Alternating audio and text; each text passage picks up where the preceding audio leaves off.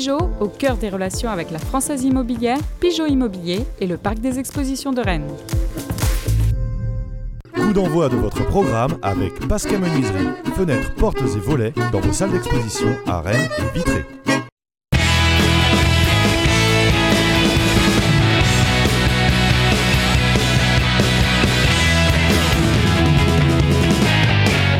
Bonjour à tous, très heureux de vous retrouver pour une émission spéciale Europe de 25 minutes au lendemain de la réception d'Arnhem par le Stade Rennais. Nous sommes à l'espace Ouest France sans public parce que nous sommes dans une version courte. Vous en avez l'habitude le vendredi. Nous sommes quand même avec des ténors euh, de l'observation du foot rennais, à commencer par Christophe Penven de TVR. Salut Christophe. Salut Vincent. Nous sommes avec Thomas Rassouli de SRO. Bonjour Thomas. Bonjour Vincent. Et avec le directeur départemental de tous les sports de Ouest France dans Ille-et-Vilaine. C'est Laurent Frétinier. Bonjour Laurent. Bonjour Vincent. On va pas perdre de temps. On a beaucoup de choses à vous dire sur ce match qui a été quand même un peu décevant, mais on va regarder ce qui s'est passé pour ceux vraiment qui n'auraient pas vu hier soir à 18h45 au coup d'envoi ce qu'a fait le Stade Rennais face à Arnhem.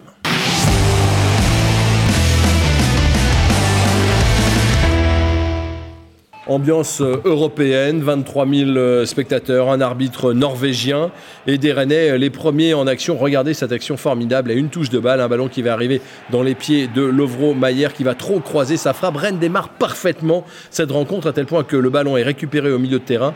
Derrière, la passe, elle est pour Gaëtan Laborde. C'est le début du festival Laborde. Premier but, on joue depuis 9 minutes seulement. Rennes mène 1 à 0 et on se dit que ça va être une véritable démonstration pour cette équipe qui est sur un nuage depuis de longues semaines. Mais euh, assez vite, on va être ramené à la réalité et voir que cette équipe euh, batave, finalement, elle a quelques arguments à, faire valoir, comme, euh, comme celui-là.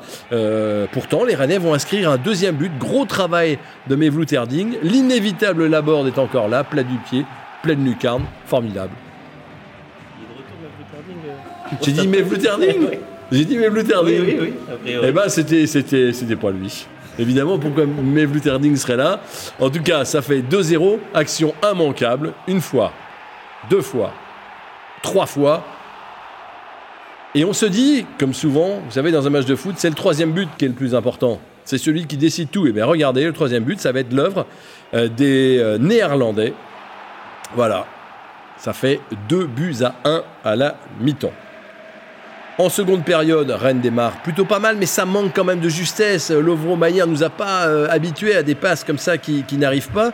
Et au contraire, les joueurs euh, hollandais sont euh, souvent les, plus inspirés. Un peu contre le cours du jeu, il va y avoir un troisième but, but de la Borde. Cette fois, il doit rien à Mevlut ni à Melling d'ailleurs. Il ne le doit qu'à lui-même. Le 3 0 pour, la Borde. Et magnifique, un vrai but de buteur. Magnifique but, ça fait 3-1. Et là, on se dit, c'est plié. Non, c'est pas plié du tout. Il y a des changements pas forcément très pertinents. Et il y a surtout une équipe d'Arnhem qui y croit jusqu'au bout, qui revient déjà à 3-2. Alors, il y a quelques balles de contre. Regardez ce contre de Girassi, pas très bien géré quand même. Euh, il y avait Doku euh, à droite qui demandait euh, pas mieux. Et donc, ça fait 3-2. Et puis, ça va même faire 3-3. Openda, le meilleur joueur sans doute hier sur la pelouse avec la board, remet les deux équipes à égalité. Il y aura encore quand même, parce qu'on se dit Rennes va finir par l'emporter. Cette frappe de Souleymana sur laquelle euh, le gardien remplaçant d'Arnhem va se détendre. Finalement 3-3. Le clapping parce que Rennes est invaincu, le clapping aussi parce qu'au classement, on va le voir, le Stade Rennais est qualifié d'ores et déjà avant la dernière journée. 11 points pour Rennes, 7 pour Tottenham battu à Murat. On aurait bien aimé vous montrer les images, mais euh, on ne les a pas trouvés. On les a trouvés, mais on n'a pas les droits pour vous les montrer, pour tout vous dire. Donc, euh, mais ça fait 2-1 pour Murat. Et Rennes est donc qualifié avant même la dernière journée et le déplacement à Tottenham. Vous avez aimé le match, les amis? Oui, oui. d'accord. Moi, j'ai bien aimé le match. Ok, alors celui qui n'a pas aimé d'abord. Ouais, non, il bah, est comme moi, Thomas oui, il n'a pas aimé. Euh, non, non, c'est ce qui, ce qui ressortait à la fin de la conférence de presse d'après-match, c'était de la frustration quand même beaucoup chez Bruno Gédésu. On était, moi personnellement, à titre perso, frustré aussi. Frustré parce que quand tu mènes 3-1 contre une équipe du Vitesse Arnhem, bah, tu dois gagner. Tu dois pas, euh, tu dois pas concéder l'égalisation. C'est un petit miracle à la fin que Rennes se qualifie, puisque euh, c'est Murat qui inscrit le but à 94e, je crois. Euh, Marosa qu'on embrasse. Et, effectivement, mais c'est un, petit miracle dont on n'était pas vraiment habitué du côté du Stade ces dernières années. Et, si le match avait joué, s'était prolongé 10 minutes de plus, Rennes aurait perdu. Hein. Effectivement, oui, oui. Pourquoi pas. Pourquoi pas Alors vous, vous n'avez pas aimé. Ouais. Je suis comme vous, j'ai pas aimé. Vous avez plutôt bien aimé, vous, Laurent Frétinier? Bah, évidemment, il y a de la frustration par rapport au résultat, mais j'ai bien aimé le match. C'était un match engagé, un vrai match de Coupe d'Europe. Euh, les Hollandais ont montré que euh, Genesio nous répète que c'est une poule relevée, que Jonas Martin aussi. Et là, ils ont prouvé que c'était une poule relevée et donc euh, que Rennes sort par le haut, invaincu, parce que c'était une très bonne équipe de Vitesse Arnhem. En fait, après, Rennes euh, évidemment a, a- a mal maîtrisé son match. Euh, ses deux poumons, euh, Tay et Maillère, étaient moins, moins, moins dans leur assiette.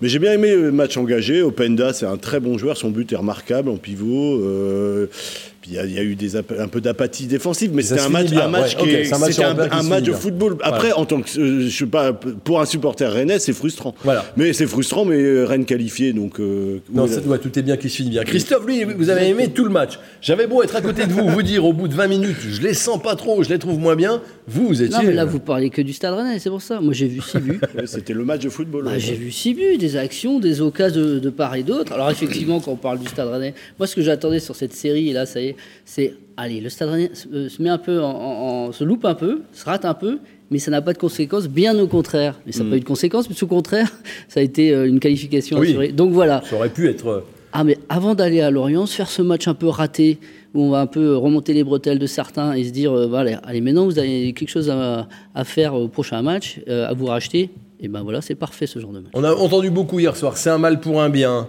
Euh, ça va leur remettre les pieds sur terre. Euh, vous êtes d'accord, euh, Thomas?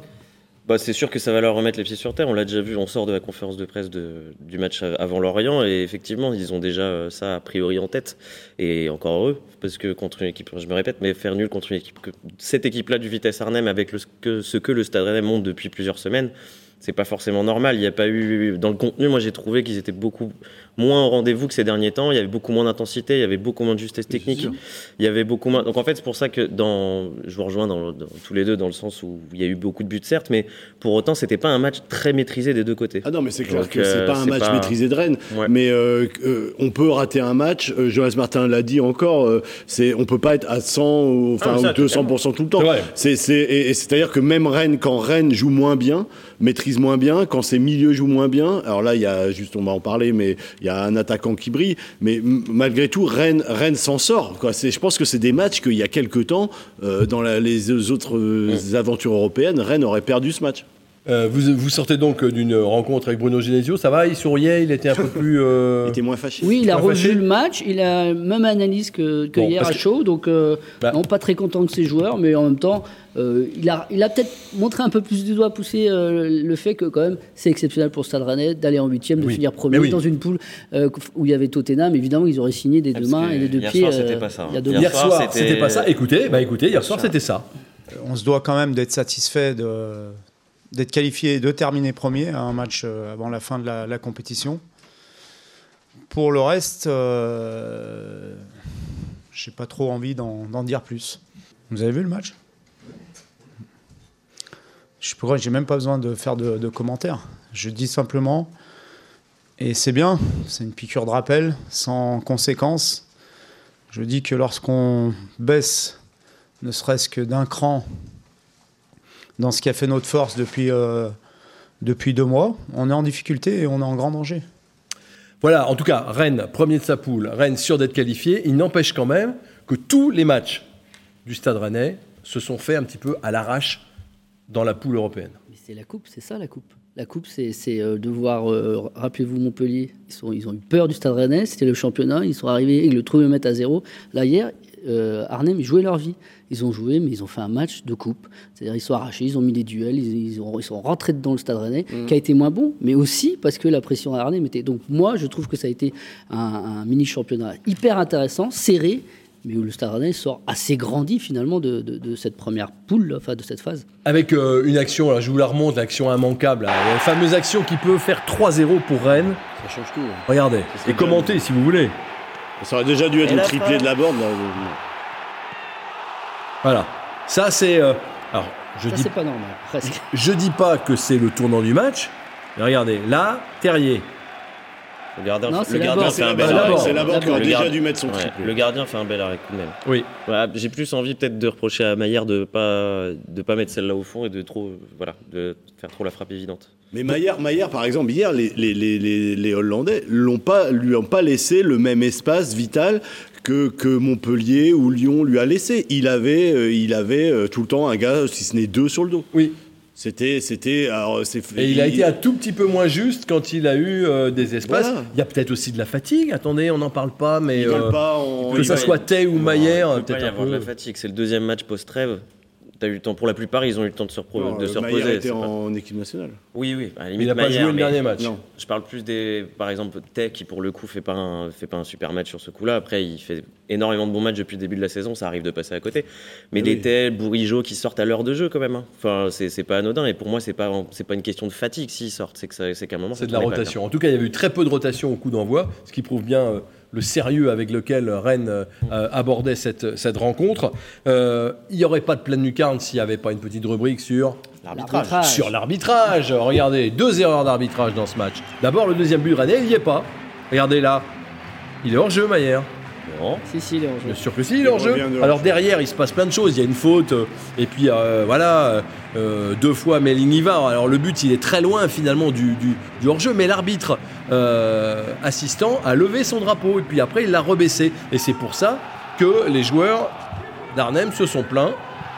Sans la VAR, c'est ce- c'est l'arbitre au milieu qui décide. Voilà. Donc, Et ça euh, il assume, là, il il assume, péno, il assume ça. Ouais, Il a assume péno, et ça. regardez surtout comment il relève euh, le Ouais. gros Maillard. Il est pas content, Maillard. Ça n'a pas plu au Rosen Park, effectivement. Et Regardez, regardez, regardez comment il relève. Et Maillard, il- derrière, 30 secondes après, il met un taquet. euh, C'est pour joueur. tester les, les- les maillots de l'équipementier, c'est très Eh bien, c'est un très bon équipementier qui appartient à Monsieur Pinault, et avec des maillots très... euh, C'était la, la minute réclame. très résistant. Un mot sur euh, les supporters de Arnhem. Ils étaient à peu près 500 à avoir fait le, le déplacement. On les a vus un peu énervés dans la tribune, jeter des, sièges notamment sur les forces de l'ordre. Votre avis là-dessus? Moi, je pensais que c'est un peu le problème en France, un peu au niveau de l'encadrement des supporters. Je trouvais qu'on en faisait des caisses et on voyait des CRS partout autour du stade. Mais, qu'est-ce qu'ils ont, euh, ils ont Ils ont vu trop gros, quoi. Et finalement, quand on a vu le comportement en tribune, ah oui, quand même, ils sont chauds, ces, ces, bataves. Et effectivement, je comprends tout ce déploiement, de forces de l'ordre. Et oui, c'était La, chaud. la question, c'est est-ce qu'ils étaient chauds parce qu'ils ont été surencadrés par les forces de l'ordre? On sait bien qu'on a un préfet qui veut vraiment pas de débordement.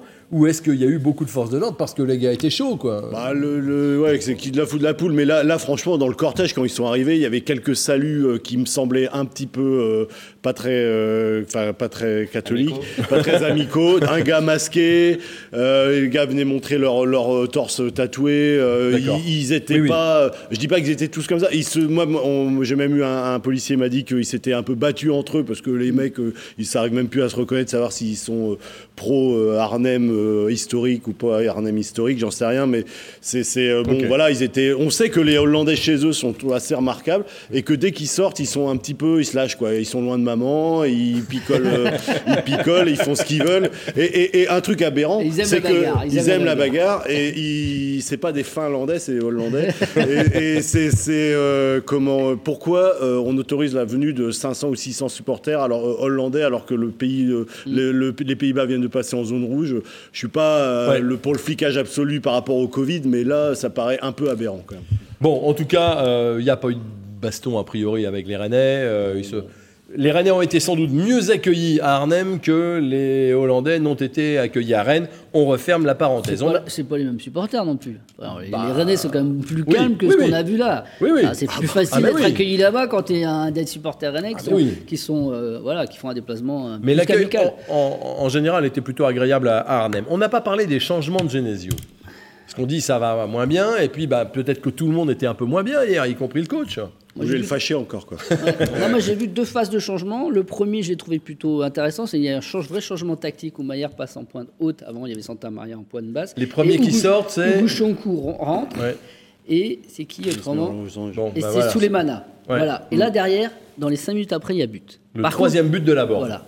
Le troisième but de Et une la fois que la board a marqué, on fait sortir la board. Voilà, on fait On sortir, fait sortir en 4-3-3. Et on passe avec Girassi et Doku qui rentrent. Et là, ça va beaucoup moins bien. Euh, l'équipe est coupée en deux. Et effectivement, la deuxième phase de changement n'apporte rien, alors que la première a apporté dans l'immédiateté en tout cas. On va regarder le classement. On va le revoir une nouvelle fois. Qu'est-ce qui se passe maintenant, Thomas Rassouli, euh, dans les voilà Qu'est-ce Qu'est-ce qui va se passer? Rennes est premier. Ouais, donc Rennes est qualifié pour les huitièmes de finale de manière directe. Voilà, Euh, qui auront lieu quand? Les 10 et 17 mars. euh, ce sera le 17 mars au Roison Park, ça c'est sûr. On sait déjà. Ouais, Match que- retour au que Roison le match retour aura lieu au Roison Park et le tirage au sort aura lieu le 25 février. D'accord. Donc euh, on ne sait pas évidemment Contre contre, qui? Et entre qui. Arnhem et Tottenham, mon cher Thomas, euh, qui ont le même nombre de buts, mais euh, même pris le même nombre de buts à la maison, comment ça va se départager si. Je vais vous le dire, président. Euh, il, me, semble que. Merci non, mais je, je, je vois pas. Moi, c'est un prono perso, mais euh, je vois pas. euh, Je pense que Tottenham va se qualifier euh, Hmm. en battant Rennes et que. Ah oui. Est-ce que vous pensez En que Rennes va, va aller en touriste à, à Tottenham? Ah, pas en touriste parce que le, le Tottenham. est- C'est péjoratif, oui. Ouais, effectivement, mais. Ouais, faut euh, respecter. Donc on va, on va vite passer sur le refrain. euh, non, vous savez, tous les matchs doivent, doivent être abordés pour les gagner. C'est aussi une vitrine. Quand tu joues contre Tottenham, euh, tu montres tes joueurs. Donc euh, au monde entier, parce que les, les- les matchs de Tottenham, désolé pour le vitesse, mais Rennes Vitesse sera moins regardé que Tottenham Rennes à mon avis. Euh, et ça compte aussi, je pense, pour Oui, le. Stade Rennais et pour les joueurs aussi. Trois jours après, donc il faut, faut, faudra aussi faire tourner. C'est, un match gratuit, donc euh, tu peux faire tourner. Mais évidemment, tu t'alignes pas tous les jeunes. Voilà. euh, ça sera pas, je pense pas, Dogan Alemdar dans pas une les buts, mon cher Vincent. Vous n'aurez pas une attaque à Blintel euh, au, euh, à Juste Tottenham à mon avis. D'accord. Précision pour les huitièmes, je, Non, je crois qu'on l'a pas dit, c'est le Stade Rennais ne pourra pas jouer contre un adversaire qui a fini aussi premier de ce groupe d'Europa League conférence. Ce sera forcément une équipe qui sortira des barrages Ni et ça ne pourra, pas être, 16e Mar- de ça finale, ne pourra donc. pas être Marseille non plus. et sera pas et sera pas un club français. Oui, d'accord, Si- S'il y a un club français qui se retrouve, euh, ça peut être oui, Marseille peut encore effectivement faire euh, l'Europa League conférence. Bon, et en tout cas, ce, ce- ce match d'hier, enfin ces résultats d'hier, permettent à Rennes d'économiser trois matchs finalement, les deux barrages, aller-retour, et un peu le match de Tottenham, sachant que Duranis qui se profilera, c'est plutôt tout, tout bénef, quoi. Alors, tout le joueur qui a survolé les débats, on, en- on- on y vient maintenant, c'est euh, la board. Oui. Hein, match incroyable. Bah, c'est du dévouement, quoi. C'est euh, c'est un joueur qui se, donne, euh, qui se donne sur le terrain absolument à chaque match. Il choisit pas ses matchs de la même manière qu'il n'est pas comme Clément Gavard qui choisit ses émissions et ses pleines. Euh, mais il est, euh, Ceci il est- ça c'est fait. Il est, non, non, effectivement, il est Gaëtan Laborde. Il est, c'est, il est, c'est quasiment, j'aime pas ce terme, mais c'est un peu l'âme de l'équipe aussi, quoi. Il Ouais. est très, très souvent, moi je trouve, dans les petites phrases de, de l'entraîneur, il est très, très souvent mis en avant Gaëtan Laborde sans qu'on sans qu'on le lance forcément dessus. À chaque fois qu'on parle, Genesio part dans son, dans son couplet du collectif, de l'équipe, de l'âme de, de, de cette culture de la équipe, gagne. la culture de la gagne. Hop là, tout de suite la board. Le Gaëtan a amené ça. Tout On va, on, va revoir, on va revoir ces trois buts, mais c'est vrai qu'ils sont tous un peu différents. Moi, il y a une Euh, action a- qui n'est pas a- un but qui m'a marqué. C'est un moment, euh, il, sur un, un- un instant de pressing, il va se battre pour sauver une touche et, et- et qui, qui finalement est dans le camp, dans le camp de, de- d'Arnhem. Et euh, c'est, tout, ça symbolise tout le- la, la rage de ce, de- et la niaque de ce joueur et, et ce qu'il a apporté. Et, et- et un des autres symboles, c'est que Terrier a, a grandi à ses côtés. C'était un enfant et Terrier est devenu un adulte. Un adolescent Ouais. Non, j'ai cru que vous alliez dire ça. En tout cas, il a marqué trois buts d'un pur buteur. C'est pas un buteur, Gaëtan. On dit que c'est pas voilà. Non, mais je- on- alors, je- va arrêter avec, le, avec Je- avec je- cette fixette, mais, mais, ces trois buts-là, on les re-regarde, c'est un des buts dernier, de pur il est- buteur. Oui. Je redis hein, quand même pour, euh, pour D'instinct. ce, que- ce que voulait dire Pierre Lecomte, c'est que sur les, les premières années de Gaëtan Laborde, euh, il n'avait pas des statistiques de serial buteur.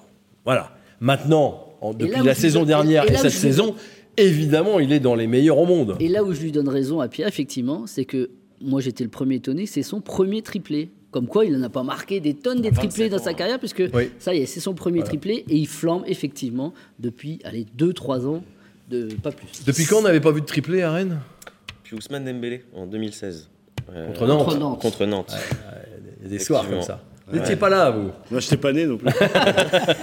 Vous n'étiez pas là. Euh, on va, il marque un but toutes les 116 minutes. Ça, c'est Fabrice Pinel, qu'on va saluer euh, avec Rouge Mémoire, qui, je ne sais pas comment il fait pour calculer des trucs comme ça. Il a un Pinel. ordinateur. je suis Il a la place du cerveau. Il doit en avoir, il a 12 écrans. je pense, Mais oui, pour lui, c'est- toutes les 116 minutes, Gaëtan Laborde marque, c'est le meilleur ratio temps de jeu, but depuis 40 ans à Rennes. Il est devant Guy Varche, qui marquait toutes les 125 minutes ou 135 minutes, et devant Fry, qui marquait toutes les 158 minutes. 5 buts Ouais. en 5 matchs en Coupe d'Europe. Mais il refuse Euh, la comparaison avec Alexander Fry pour Oui. le moment. C'est un peu tôt, je suis assez d'accord, mais par contre, il a tout pour, pour être Ouais. un- le, le- le nouveau Fry du Stade Rennais. C'est une soirée incroyable pour lui niveau stat aussi. Hein. Gaëtan Laborde, il est, euh, c'est le joueur de Ligue 1 qui est le plus décisif, de comp- toute compétition confondue, avec 13 buts.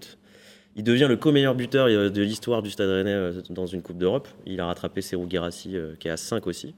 Donc, euh, non, Et c'est il est vraiment- meilleur buteur de la Conférence League. hein. Et il est meilleur buteur actuellement ouais, de la Conférence Et League. J'aime bien ces célébrations, il ressemble à Karim Benzema, craché. Quand il court comme ça, les bras. les Ah bras- oui. Et, ah, il ressemble à Karim Benzema. On l'écoute hier soir euh, après le match. Je sais pas, les trois sont plutôt sympas. Je dirais peut-être le troisième parce que c'est vraiment un but d'instinct. De... Voilà, c'est sympa de marquer des buts comme ça. Après, les trois, je pense qu'ils sont importants et ils sont bien. Non, non, pas vraiment surpris. Je pense que je suis dans la continuité de, la saison dernière. Je fais quand même une belle saison avec, euh, je crois, 19 buts et 8 passes D. Donc c'était super intéressant. J'ai fait un bon début de saison avec Montpellier. Et c'est bien, c'est bien d'être dans la continuité. J'arrive dans un nouveau groupe et ils m'ont vraiment très bien accueilli. Donc je pense que c'est aussi ça qui a fait que, que ça se passe plutôt bien pour l'instant. Bon, si Laborde a été le meilleur, qui est-ce qui euh, vous a laissé un peu sur sa fin?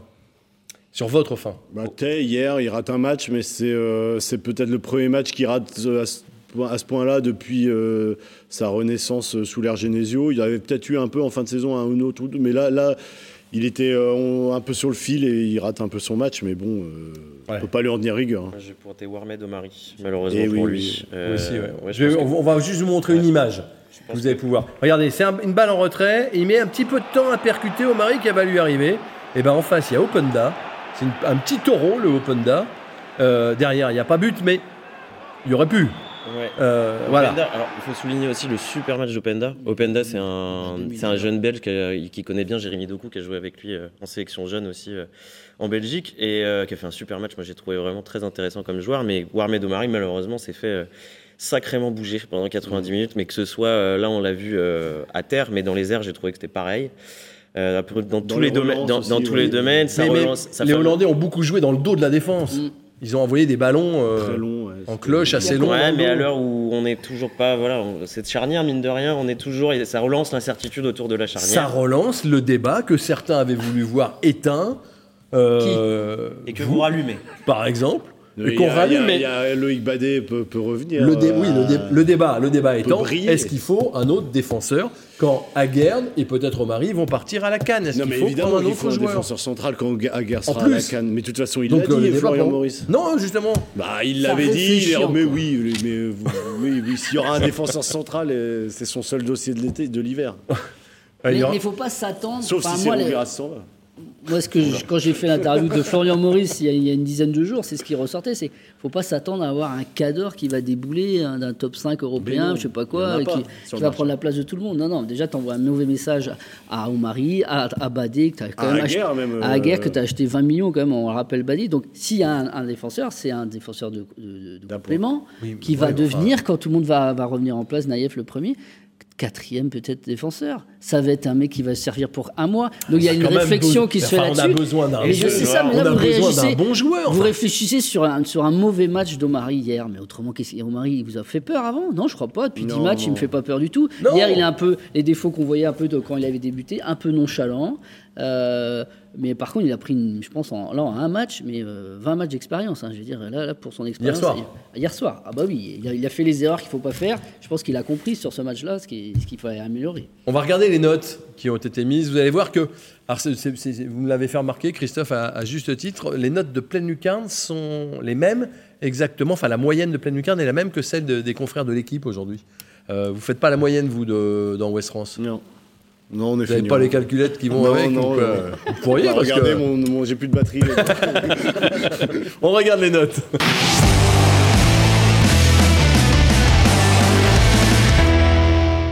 Faudrait qu'on fasse le coach aussi. La moyenne, elle est de 5,2. Et si elle est de 5,2, c'est parce que la board a 9 de moyenne. Vous Tout le pensez bien que... C'est sur, c'est sur 10 journalistes, il faut le Ouais, rappeler. et je peux même vous dire qu'hier, c'est sur 11 journalistes. Et que la moyenne, elle est de 9. Il y a des gens qui lui ont mis 9,5 même.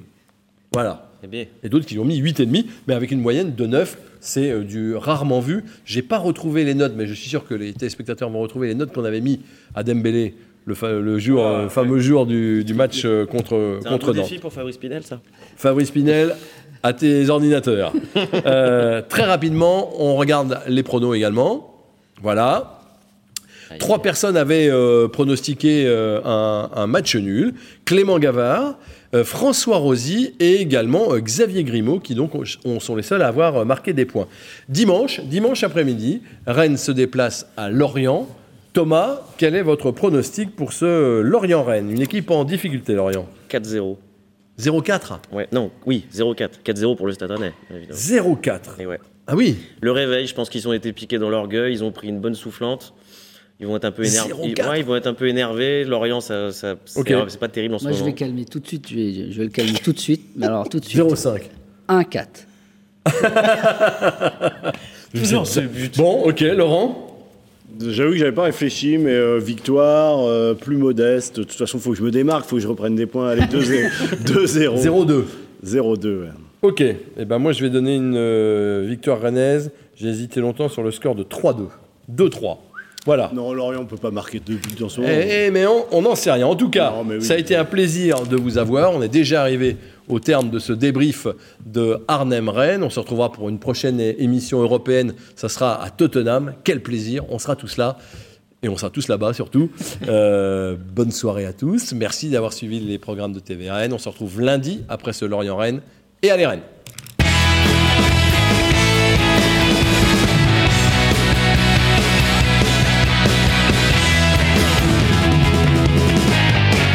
d'envoi de votre programme avec Pascal Menuiserie, fenêtres, portes et volets dans vos salles d'exposition à Rennes et Vitré. Groupe Pigeot, au cœur des relations avec la Française Immobilière, Pigeot Immobilier et le Parc des Expositions de Rennes.